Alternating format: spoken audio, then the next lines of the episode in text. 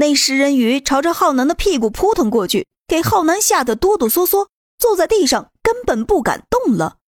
只听船舱里“砰”的一声枪响，那只鱼当场被射穿，血溅了浩南一屁股。刚才那一枪是莫晨曦开的，开完枪便吹了吹枪口，翻了个白眼道：“切，废物男人！”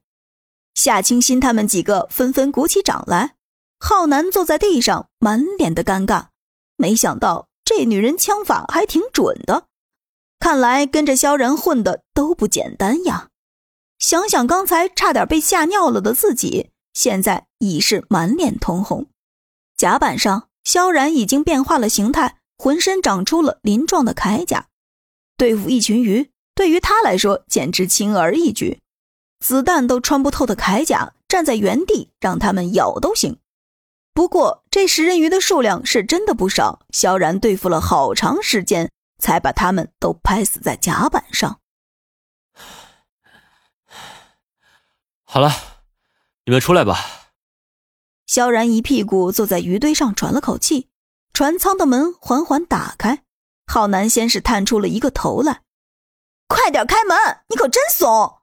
里面不知是谁在嫌弃的喊着：“呃呃。”不是，这门太难推了。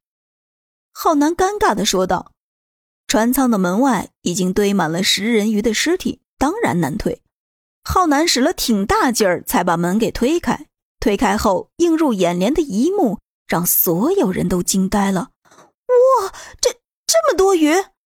萧然，你你刚才是经历了什么？所有人都目瞪口呆的看着坐在鱼堆当中的萧然。短短的几分钟时间，他就消灭了这么多条食人鱼，那得是多快的速度呀！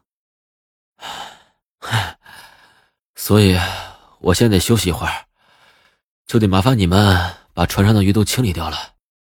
萧然勉强的笑道：“食人鱼的尸体基本上铺满了整个甲板，而且还铺了十几厘米的高度，这么多鱼，就算是清理起来，也不是一件容易的事情呀。”不知不觉中，几个人咽了咽唾沫，不光是对刚才发生的事情感到后怕，心中更是对萧然的实力有了更新的定义。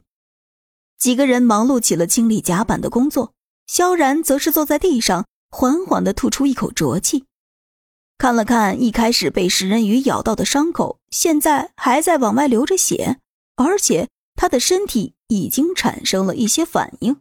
这些食人鱼。肯定都是变异生物，不知道会对他的身体造成什么样的影响。